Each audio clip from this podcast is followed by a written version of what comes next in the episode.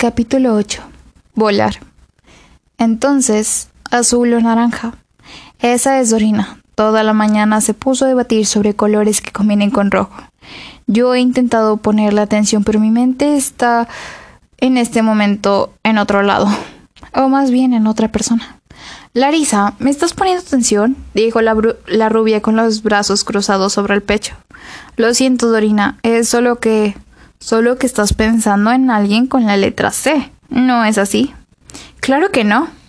Ajá. Ahora, pequeña mentirosa, cuéntame, ¿cómo te fue? ¿Fue cruel? He escuchado que suele ser muy brusco. No fue cruel ni brutal. Fue todo lo contrario. Ah, te gustó, ¿cierto? Te azotó, te amarró. Espera, te puso en la silla. Yo amo la silla. Dorina, qué asco. No, no lo hizo. Nada de eso. Fue. fue tierno. ¿Tierno? ¡Wow! Clark siendo tierno. Eso es nuevo. Tal vez fue porque era mi primera vez. Tu primera. Eso explica mucho de almorzar. El día entero había estado pensando en las palabras de Dorina. ¿A qué se refería con que él no me había tocado por virginidad? No la entendía, y ella no me quiere explicar, así que busqué respuestas por otro lado. Bien, siéntate. Gracias. El consultorio de Wills huele a farmacia, algo inusual para alguien que solo receta pastillas para el dolor. Entonces explícame. ¿Qué sientes? Mm, yo...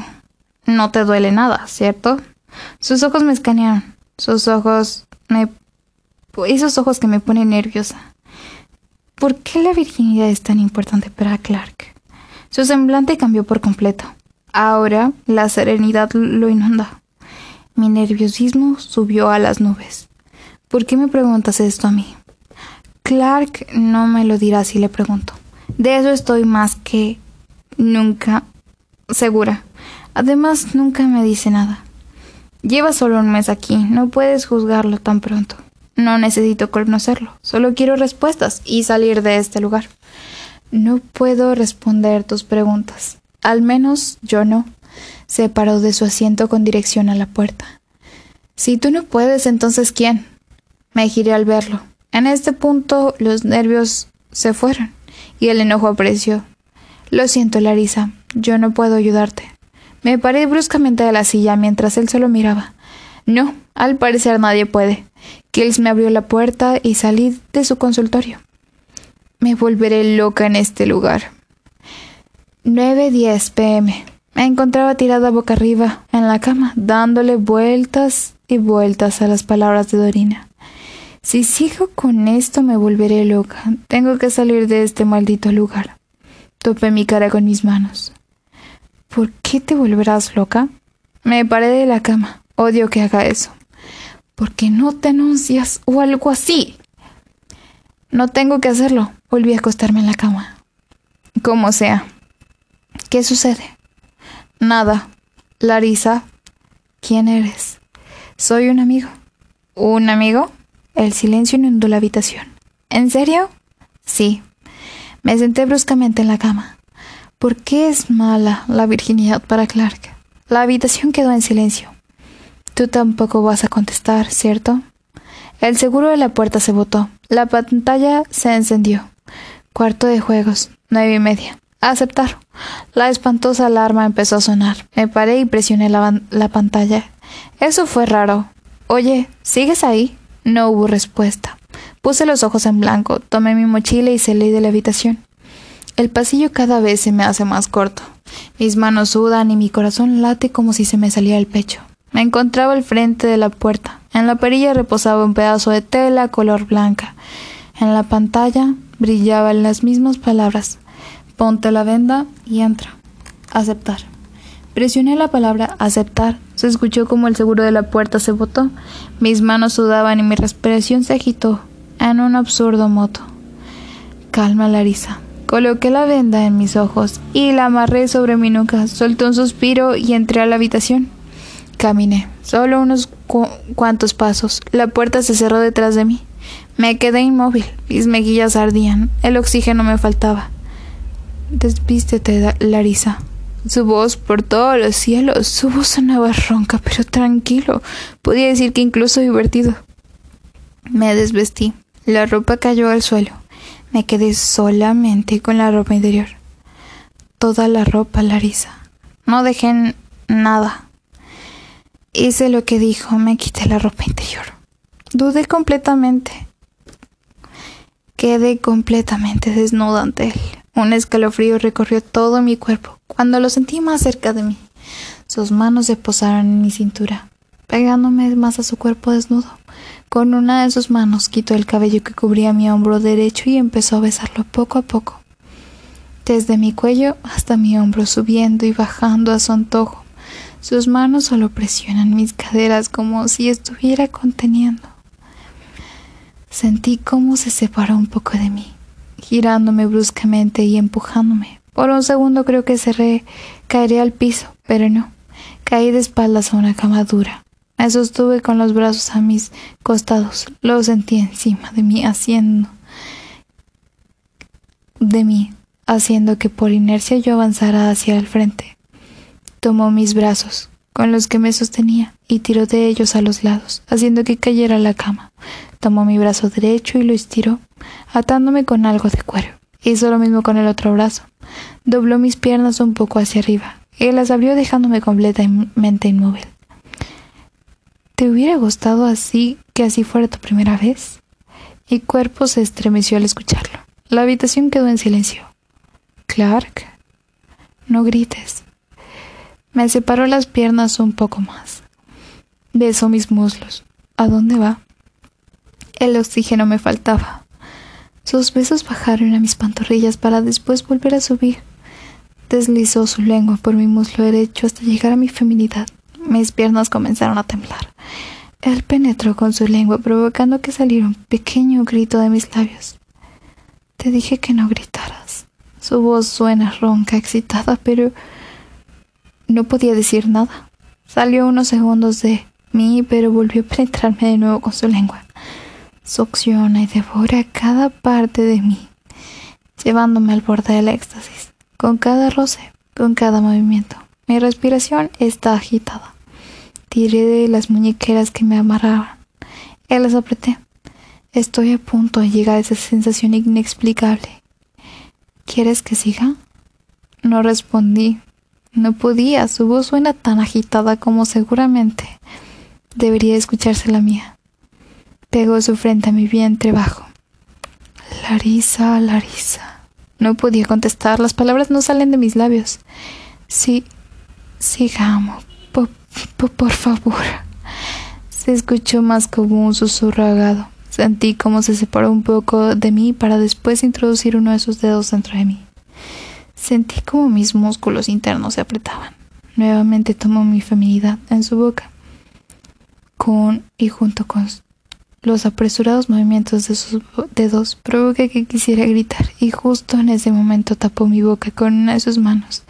Esta vez introdujo su lengua dentro de mí. Sentí que llegaría al colapso y dejé caer mi cabeza hacia atrás. Su mano aún tapaba mi boca. Podría sentir su calor ardía literalmente. Su lengua se mueve febrilmente dentro de mí. En este momento llegué. Me corrí completamente en su boca quitó sus manos de mi boca. Mi respiración está hasta el cielo. Puedo sentir los latidos acelerados de mi corazón. Desarmó mis tobillos, tomó mis piernas y tiró de ellas. Él, hasta él, encima de mí, me penetró bruscamente haciéndome gemir. Quiero que pidas, quiero que ruegas. Sus embestidas son duras pero lentas. Sus manos están a mis costados. Puedo sentir su respiración en mi cuello más, más, más. La respiración me faltaba y me quedé a media palabra.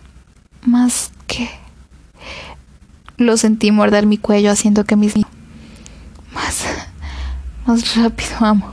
Por, por favor. Estoy segura de que eso fue una súplica. Sus embestidas salieron de... subieron de intensidad.